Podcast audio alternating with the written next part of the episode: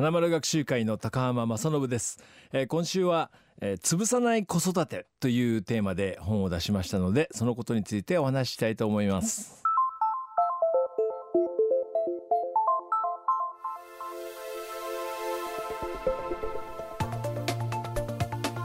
飯が食える大人に育てるをコンセプトにしたユニークな取り組みで保護者だけでなく教育関係者やメディアからも多くの支持を集める学習塾花丸学習会。その代表高浜正信さんが先日発表した本が「潰さない子育て」です。この本には親が子どもの個性や才能やる気を伸ばそうとした結果なぜか潰してしまうケース。そうしないための考え方が数多く解説されています。今週はこの潰さない子育てをベースに高浜さんが花丸学習会で20年以上にわたり培ってきた飯が食える大人に育てる子育てについて伺っていきます。今日は褒め方叱り方について伺います。未来授業2時間目。テーマは厳しく短く後を引かず。親は基本的には私が本当に最終的にはこの子の基地っていうか帰ってくる場所だって信じて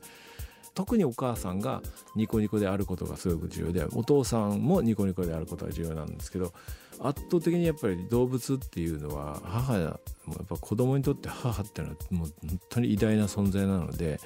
そのお母さんが曇ってると自分も曇ると。だからその最終的には親の問題なんですよね僕はもう子供の生きる力とか学力を上げようと思って塾ってやったんですけどまあ早々にこれは家庭の問題だなってもうすぐ気づいたしこれは夫婦の問題だなってもうすぐ分かりましたね。えっとね究極のポイントで言うとね子供をよく見るっていうことなんですよね。でなんなら変に褒めようとしなくてもよくって「あボール持ったんだね」とかあ自分で乗れるようになったんだねとかその子がやってることを言語化してあげるっていうことだけで十分なんですね。要するに関心を持たれてるっていうことがもう一番欲しいことなのでだからそれがありさえすれば別に「すごいね」って言う必要もない。あなんかすごい暗くなって「どうしたのよ学校に行ってこんなことなかったんだけど」って気づけば「どうしたの何かあった?」って言ってちょっと聞いてあげられるというかそういう形でこうよく見るっていうことさえ限定にあれば、まあ、そこはあの褒めもあの間違わないかなと思いますね。叱り方で失敗してる人は多いので、まあ、特にうんまあお母さんって叱り方で失敗すんなみたいな感じですね。それであの寝顔に謝ってるわけごめんねまあなんか今日もあんたにばっかきつく言っちゃったよなとダメだね私って言いながらお母さんとしてとか言ってるくせに明日起きて動き出すとまた「なんだ!」ってこう言っちゃってる自分みたいな。このノーコントロールっていうかね自分がこう自分でできないみたいになっちゃっててでその特に叱り方で言うとまあ三原則って僕言ってるんですけど厳しく短く後を引かずっていう厳しく言わないのも罪ですよという僕はあのいろんな経験の中で一つ結晶みたいに出来上がった。なんていうのか優しくさえすればいいみたいなのってもう完全に僕間違ってると思ってて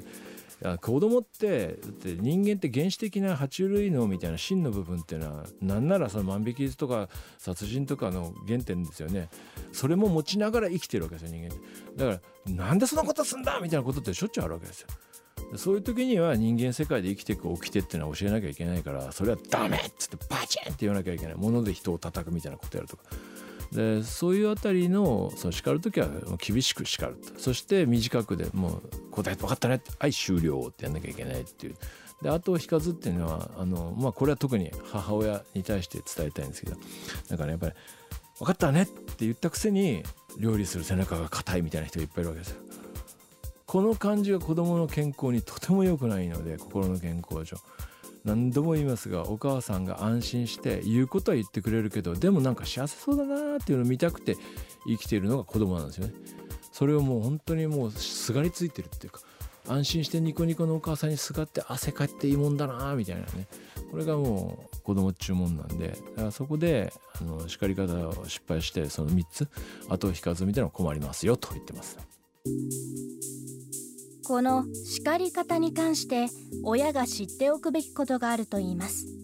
それが特に9歳以下の子どもたちによく見られる行動です。例えば落ち着きなくちょろちょろ動く。すぐに忘れる。何度言っても通じない。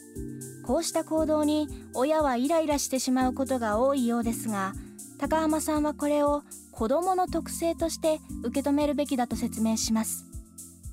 例えば自分はあの3姉妹でしたと。で子供産んだら息子でしたと。そうするとなんでそんなことすんのだらけなんですよ。男子っていうのが分かんないから。狭いとこ入っていくなみたいな感じとかね。なお前何と戦ってんだよみたいな形でいつも戦いが好きとか。ちっとも面白くないことを面白がってるって思えちゃうわけですね。でそういう時によく言うのはやっぱり9歳までっていうのはもうその瞬間その瞬間の関心にももう忠実に生きてるのが例えば幼児期でで特に男子の場合はなんかあの女子からわからない振る舞いをしてしまったりしてるわけですけどでその幼児期は別の生き物だよと思うだけでいいっていうことですね。あの今虫と蝶で言うとお母さんは蝶々なのにあなたなんでそんな葉っぱばっか食べてんのってお母さんみたいに蜜吸いなさい蜜っつったっていや芋虫です私みたいな無理でそんなこと。みたいなことが結構あの親子でよく起こってるんですよ。それをあなた大人だから言ってんだよみたいな。典型的な一つ言うと落ち着きがなくて今言ったこともう忘れてやってるみたいな。何回なよせなってみたいな。切れるんだけどいやいやそれはそんそういうもんですと。で栗ごとのように何度も言わなきゃいけない。例えばその食べる時の姿勢が悪いみたいなことっていうのはもう何度も言うということしか手がない時代でもある。未来授業今週の講師は花丸学習会代表高浜正信さん。今日のテーマは厳しく短く後を引かずでした。